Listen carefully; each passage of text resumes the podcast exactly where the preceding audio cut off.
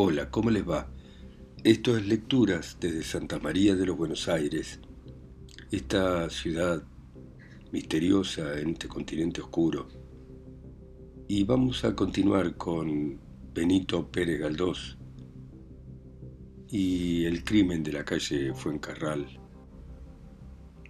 Y continúa de esta manera. Dolores Ávila, que según todos los indicios resulta cómplice y encubridora del delito, aunque no tuvo en él intervención material, difiere mucho de la principal procesada. Su figura es de las más vulgares y su condición moral y física la coloca en las capas más bajas y más degradadas de la sociedad. Varela, hijo de la víctima, es un joven de rostro poco simpático, en el cual se destacan los labios enormes, indicando un desmedido desarrollo de los apetitos y ansiedades materiales. Se expresa en las declaraciones con bastante soltura, demostrando más inteligencia y mejor educación de la que se le ha atribuido antes de conocerle. La cuestión batallona, la que da a este proceso inmenso interés, diferenciándolo de los crímenes más horribles, es esta ¿Tuvo alguna participación moral o material el hijo en el asesinato de la madre? He asistido a cuatro sesiones del juicio oral, he oído las declaraciones de los procesados, los informes de los peritos y las disposiciones de innumerables testigos, y de todo lo escuchado allí saco la impresión de que el hijo es inocente. Pruébese o no se pruebe su salida de la cárcel donde estaba preso. No afirmaré de una manera absoluta su inocencia, ni es posible afirmarla mientras el juicio no concluya, y aún hay centenares de testigos que no han declarado. Pero la misma impresión que expuesto la sienten cuantos asisten a la vista, con raras excepciones. Con los elementos que hasta ahora aparecen, con la luz que las declaraciones verdaderas o falsas arrojan sobre tanta oscuridad, reconstruimos la realidad del crimen y este se nos aparece como uno de los más vulgares. La infeliz señora de Varela fue asesinada por su sirvienta. El móvil fue el robo. Higinia cometió el crimen sola, con la ayuda puramente moral de Dolores Ávila. Las sospechas recaídas sobre el hijo se fundan en los malísimos antecedentes de éste, en ciertas irregularidades del sumario, en la excitación de la opinión pública y en una coincidencia fatal de extrañas circunstancias. Pronto sabremos si se confirma o no se confirma la versión apuntada más arriba. Hasta ahora, por el curso de la prueba, no existe más que una convicción moral sin bastante fundamento para formular sentencia.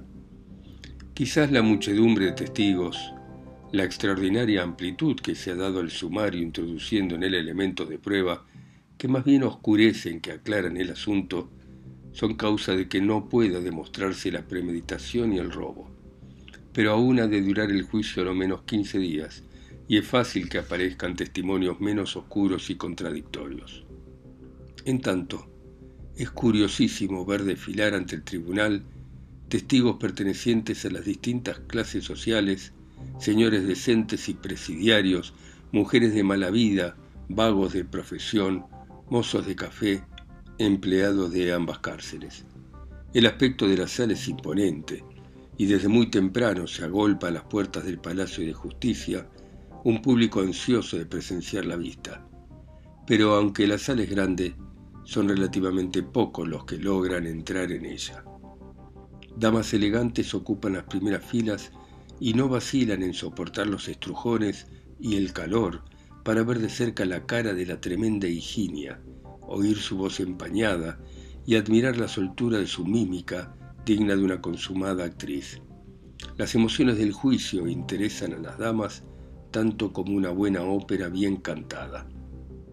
Hay otro público, el propiamente popular, que presta febril atención al juicio. Gentes hay que se estacionan desde las primeras horas de la mañana a la puerta de la sala, formando cola, para conseguir un puesto y se lo ganan con la larga espera y lo defienden luego como si de cosa mayor se tratase. Cuando constituido el tribunal, sentados en sus respectivos sitios el fiscal, los defensores de cada uno de los procesados, los de la acción privada y de la acción popular, y manda el presidente abrir la puerta del público, éste se precipita en la sala como una cascada, con ímpetu formidable, ansioso, brutal. Durante la vista expresa sus impresiones con tanta franqueza que el presidente se ve en el caso de llamarlo al orden, imponiéndole el silencio y la compostura que exige el lugar. Toda la prensa asiste al acto, disponiendo de comodidades para hacer los extractos que el público devora por la noche y a la mañana siguiente, pues el interés de este proceso no ha disminuido en los ocho meses transcurridos y se halla tan vivo como en los días que siguieron a la perpetración del crimen. Abril 19 de 1889. 5. No se presenta fácilmente en la historia criminal un caso tan complejo como este. Quizás la oscuridad que reina en el proceso consiste en haberse dedicado tantas y tantas personas al descubrimiento de los criminales. Quizás la multitud de pistas que se han seguido son causa de que no hayamos encontrado aún la verdad completa. Pero algunos creen que estamos ya en la verdadera pista y que la verdad ha de lucir pronto. En la sesión del juicio oral del día 4, Higinia Balaguer hizo una nueva declaración que destruía todas las anteriores. El estupor que esto produjo en el tribunal y en el público fue extraordinario. La célebre criminal se expresó con perfecto aplomo y todas las apariencias de la sinceridad. ¿Quién mató a doña Luciana Borsino? Pues según la nueva manifestación de Higinia, esta y Dolores Ávila fueron las únicas autoras del crimen con el fin de robar a la desgraciada señora de Vázquez Varela. Entre las dos concertaron el hecho y lo consumaron sin auxilio de varón, con cautela y saña, impropias del ánimo femenino, tomando para la preparación, así como para despistar a la justicia, precauciones que denotan la experiencia y el instinto de la criminalidad. Primera consecuencia de la declaración de Ginia fue un careo entre esta y Dolores, que resultó la escena más dramática que he presenciado en mi vida. Las que pocos días antes aparecían juntas en el banco de los acusados, las que anteriormente se apoyaban y sostenían recíprocamente, expresándose siempre de perfecto acuerdo, revelaron, puesta frente a frente, la inmensidad del odio que las separa. De seguro que si se les permite venir a las manos en aquel instante, no quedan ni los rabos, según la gráfica frase del cuento andaluz. Higinia es nerviosa, delgada y de buena estatura, viva de genio, fácil de palabra. Dolores es biliosa, pequeña de cuerpo, grosera y desfachatada. Higinia confirmó su acusación con frase entera y enfática. Dolores negó todo resueltamente. Ambas estuvieron firmes y arrogantes. En el público quedó la convicción de que Higinia había dicho la verdad, pero no toda la verdad. Porque el público no admite que un crimen tan atrevidamente perpetrado en pleno día y con circunstancias tan aterradoras sea obra exclusivamente de manos femeninas. La idea de que hay pantalones se aferra a la mente del público y no hay manera de desecharla lógicamente. Salvo las personas que todavía sostienen la culpabilidad de Varela, el público da crédito a la declaración de Higinia, aunque con bastante desconfianza, por haber mentido ya seis o siete veces la procesada en el curso del sumario. Hay ahora, no obstante, una razón que garantiza hasta cierto punto la verdad de lo últimamente declarado, y es que Higinia, diciendo lo que ha dicho o inculpándose como se ha inculpado, ha subido las gradas del cadalso. Pruébese o no se pruebe la culpabilidad de Dolores Ávila, Higinia no tiene ya salvación ante la ley. Se comprende que los criminales mientan para librarse del castigo, pero no es verosímil que mientan para echarse en brazos del verdugo. Queda la gran duda. ¿Hubo hombres o no hubo hombres en el acto tremendo del primero de julio? La mayoría del público se inclina a creer que sí, y que Higinia no los quiere revelar. La mujer más criminal y empedernida es capaz de inmolarse sola antes que delatar al hombre que ama. La presencia de esos misteriosos hombres es corroborada por la declaración de una criada de la casa de enfrente que, según dijo en el juicio, vio a Higinia hacer señas desde el balcón a dos hombres. Higinia lo niega. La seña fue hecha a Dolores Ávila, que estaba en la calle y en la acera de enfrente. ¿No podía alucinarse la criada? Aquí de las conjeturas, de las discusiones y de los quebraderos de cabeza para averiguar si los hombres aquellos fueron la alucinación de Gregoria Parejo, que así se llama la criada en cuestión, o si tienen existencia real y la procesada quiere a todo trance salvar de la última pena a tan respetables personas. Apretada luego Higinia por su abogado y por el juez, amplió su declaración señalando la intervención de criminales del sexo masculino. Pero estos no tomaron parte en el crimen. La Dolores les propuso el negocio y no lo quisieron aceptar. Se suspende el juicio oral y comienza la sumaria indagatoria para comprobar la declaración de la Balaguer. Al principio surgen dudas y se entablan en la prensa vivísimas discusiones sobre si es verdadera o falsa la pista que ahora se trata de seguir. La comprobación se funda en las propuestas que parece hizo Dolores a varios ladrones de profesión y en la relación de Higinia respecto a lo que hicieron ambas criminales después de cometido el crimen en la tarde del primero de julio. Según la declarante, fueron a cambiar un billete de mil pesetas de los robados a doña Luciana a una casa de cambio muy conocida. Después comieron en un restaurante popular que se llama el Sótano H. Luego compraron bollos y por fin tomaron un coche Simón y se fueron a dar un paseíto por la Castellana y el hipódromo. Antes, y esto es muy esencial, depositaron el dinero robado en una casa que alquilaron para el caso y cuyas llaves les entregó el portero después de cobrar el importe de dos mensualidades. Pues la comprobación abrazó, como he dicho, estos extremos. Gentío inmenso seguía a Higinia y al juzgado cuando la llevaron a reconocer la casa de cambio, el sótano H y la bollería. Sin la custodia de la Guardia Civil, la famosa criminal habría recibido más de un arañazo de la irritada muchedumbre. Hay mucha gente que no ve en esta desdichada Higinia sino una gran embustera, una consumada histriónica, que antes acusó a Varela y a Millán Astray y ahora los exculpa para arrojar toda la infamia del crimen sobre Dolores Ávila. Hay quien cree a esta inocente, y por esto los trámites de la comprobación han sido seguidos con tan vivo interés por el público. No falta quien califique de farsa la declaración afirmativa de los porteros de la casa alquilada para ocultar el robo y la de los ladrones que confirman la proposición hecha por Dolores y aún la del cochero que condujo a las dos mujeres al hipódromo. Pero al fin, en el ánimo de la mayoría del público, ha ido ganando terreno la formalidad de la indagatoria, y la opinión que hoy da por cierto la revelación de Higinia. Si bien se inclina a creer que hay algo todavía que la astuta criminal se guarda para mejor ocasión.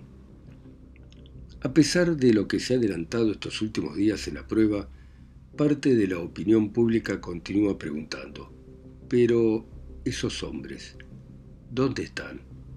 Higinia jura y perjura que ellas dos solas mataron a la señora. Resulta ella, de su propia declaración, menos culpable que la otra, pues cedió a sus amenazas y no hizo más que sujetar a la víctima por el cuello, mientras la otra le metía en la boca un pañuelo con nudos. Cuenta que Dolores la hirió con una navaja rematándola brevemente. Cuenta además que, sintiendo horror y repugnancia ante tamaña atrocidad, se retiró a la cocina y que al volver a la sala vio a Dolores sentada con un gran bolso en la falda, del cual sacaba billetes y monedas de oro. Dice ignorar de dónde sacó Dolores el dinero. No sabe si la víctima lo llevaba en el seno. Una de las cosas que el público no comprende fácilmente es cómo Higinia, una vez en la calle, y después de dar el paseo en coche por el hipódromo, tuvo alma y valor para volver a la casa del crimen para soportar la vista del cadáver de su señora para pegarle fuego después de haberlo rociado con petróleo, para echar el cerrojo y acostarse después. Pero ella explica esta serie de actos por la sugestión de Dolores, quien durante el paseo en coche la convenció, no sin trabajo, de que la mejor manera de borrar las huellas del crimen era incendiar el cadáver y de que volviendo a la casa y destruidas por el fuego las señales de las heridas en el cuerpo de doña Luciana y acostándose luego y haciendo el papel de que se quemaba la casa, no recaerían en ellas sospechas. Verosímil es, sin duda, esta obcecación de los criminales y la facilidad con que se forjan ilusiones respecto a los medios de engañar a la justicia, pero aún así, no es extraño que subsistan dudas acerca de extremos tan importantes. Pero hubo o no hubo hombres en la tragedia aquella. ¿Son capaces dos mujeres solas de consumar actos tan terribles y el acto de incendio cabe en los medios de acción de una mujer sola? Este es el enigma que no se ha aclarado aún y que esperamos ver aclarado cuando se reanude el juicio oral el día 24 del presente mes. Difícilmente podré dar idea del interés que en Madrid despierta este asunto y del calor que han llegado a tomar las diferentes opiniones sobre el resultado probable del juicio. La prensa está dividida. Parte de ella se adhiere a las diligencias practicadas por la justicia y reseña los trámites de la indagatoria sin comentarios. Otra parte se revuelve airada contra la justicia histórica, censura todos sus actos, recusa todos los testimonios y no admite más prueba que la que le conviene. De la discusión entre los órganos de estas dos tendencias han salido las denominaciones de sensatos e insensatos, con que los periódicos de uno y otro bando se designan. El público está también dividido. Hay mucha gente que se encariñó con la idea de la culpabilidad de Varela y no se da a partido. Para estos, Varela salió de la cárcel, mató tranquilamente a su madre ayudado por Higinia y se volvió tan campante a su celda protegido por Millán Astray. Los que tal sostienen se fundan en los antecedentes deplorables del desdichado joven, en el testimonio de los que aseguran haberlo visto en las calles de Madrid por aquellos días, y sobre todo en esa inexplicable adivinación del sentimiento popular, que si algunas veces acierta, otras se equivoca. Entre los barelistas los hay tan fanáticos que no vacilan en invocar testimonios y aducir pruebas de aparente fuerza. Hay que convenir en que algunos obran de buena fe y en que la fascinación popular, ese fenómeno histórico que tanta parte tiene en las creencias y en los movimientos de la plebe, se presenta aquí con los caracteres de siempre. Para estos, Higinia miente al acusarse a sí propia con circunstancias agravantes, condenándose a muerte. Se les pregunta, ¿qué interés puede tener esa mujer en asumir la responsabilidad del crimen, exculpando al delincuente, cuando le habría sido tan fácil aprovechar en beneficio suyo la hostilidad del público contra Varela y seguir acusándole como le acusó en los primeros días? A esto responden que Higinia obedece a una voluntad misteriosa que dirige todo este lío, a una entidad desconocida y poderosísima que se propone salvar a Varela y que salvará también a Higinia. Puesta la cuestión en el terreno de lo novelesco y maravilloso, pierde, al menos para mí, todo su interés, pues no creo en tales paparruchas. Ni nada contrario a la lógica ni al sentido común entra fácilmente en mi cabeza. Reconozco y lo reconozco como un mal, que esas estupendas y maravillosas máquinas gozan por su propia falta de lógica de todo el favor de las imaginaciones de esta raza. Creo que es deber de todos corregir ese amor a lo inverosímil en vez de fomentarlo. Y de las imperfecciones evidentes de nuestros tribunales y nuestra defectuosísima manera de enjuiciar, no se corregirán desprestigiando los tribunales y enseñando al pueblo a ver siempre en ellos lo contrario de la verdad y la sinceridad. Entre los llamados sensatos, también se advierten obsesiones que son el tema obligado de ardientes disputas. La idea de que necesariamente hubo mano de hombre en el crimen está tan arraigada que no obtienen fácil crédito las pruebas en contrario. Se hacen mil cálculos respecto a quién o quiénes serían los tales individuos del sexo fuerte, y como los hombres no parecen, por más que se les busca, es cosa ya de preguntar a todo el mundo. No es de extrañar, pues, que yendo uno muy tranquilo por la calle se tropiece con un amigo de estos que están trastornados por el crimen y nos diga, ¿es usted por casualidad el hombre?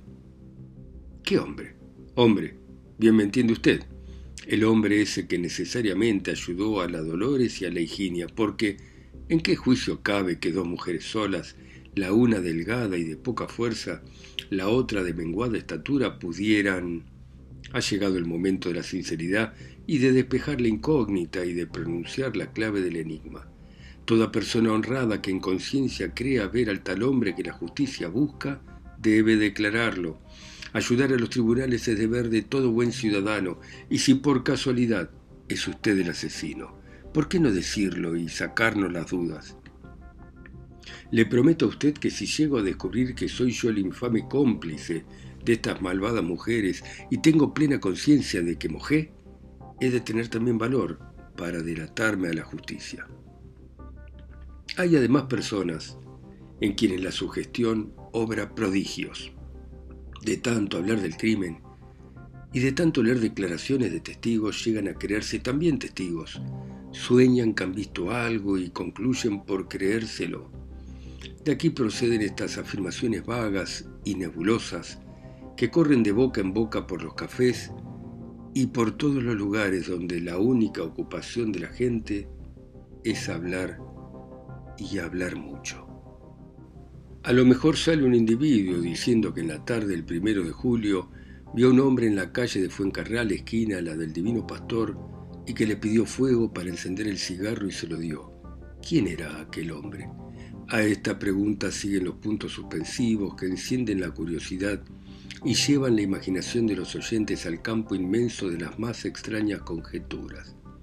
Otros cuentan que vieron un grupo de hombres en cierto café, grupo sospechoso, se entiende, con la particularidad de que las caras de aquellos hombres revelaban la más viva ansiedad.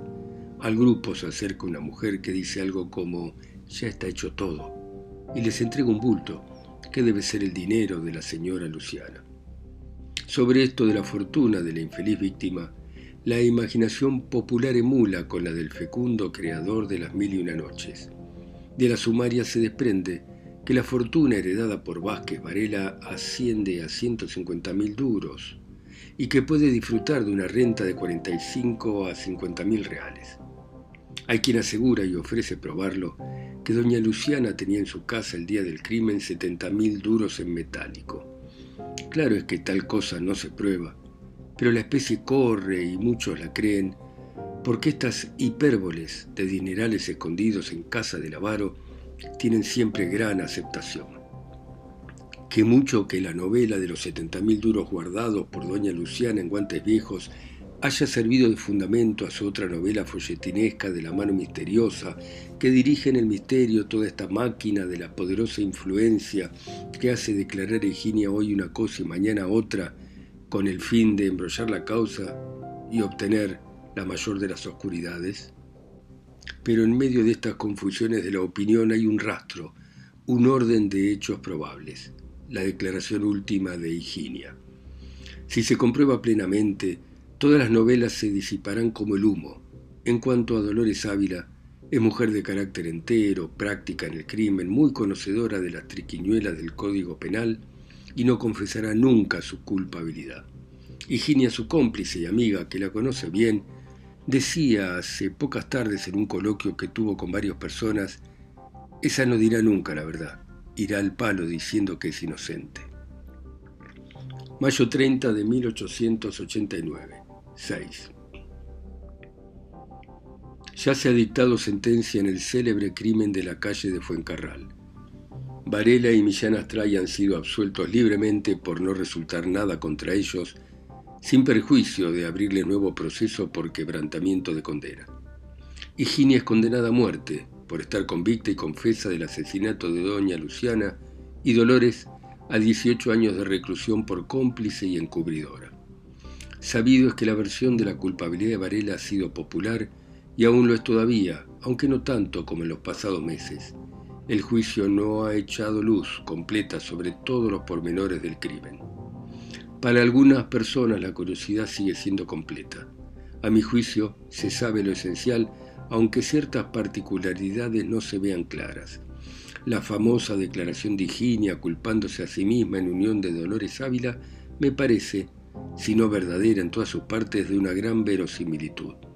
Dolores se ha encerrado en tenaz negativa, y como no se le ha podido probar la participación en el hecho material del asesinato, la sala ha creído que debía minorar la pena pedida por el fiscal, que era la de muerte.